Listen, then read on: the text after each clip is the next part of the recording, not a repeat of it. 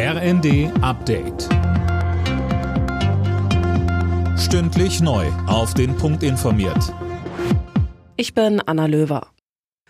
Viele kommunale Kitas in ganz Deutschland bleiben heute zu. Die Beschäftigten beteiligen sich am Warnstreik im öffentlichen Dienst. Die Tarifverhandlungen werden Ende des Monats fortgesetzt. Frank Schiszewski von Verdi Nord sagte uns. Wir kämpfen dafür, dass diese Kitas auch weiterhin gutes Personal bekommen, dass das Personal gut bezahlt wird und damit eigentlich auch für die Eltern und vor allen Dingen die Eltern auch der zukünftigen Generationen.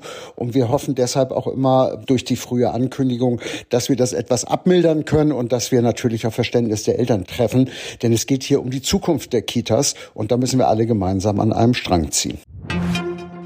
Im Fall der Anschläge auf die russischen Nord Stream Gaspipelines in der Ostsee führen die Spuren offenbar in die Ukraine. Deutsche und amerikanische Behörden vermuten, dass eine pro-ukrainische Gruppe dafür verantwortlich ist, berichten mehrere Medien. Fabian Hoffmann berichtet. Vieles ist auch weiter unklar, zum Beispiel wer den Anschlag im September angeordnet und finanziert hat und natürlich warum. Es gibt aber demnach keine Hinweise darauf, dass der ukrainische Präsident Zelensky oder sein enges Umfeld in den Sabotageakt verwickelt sind. Auch denkbar ist weiterhin eine Operation unter falscher Flagge, also dass es nur so aussehen soll, als würde eine pro-ukrainische Gruppe dahinter stecken.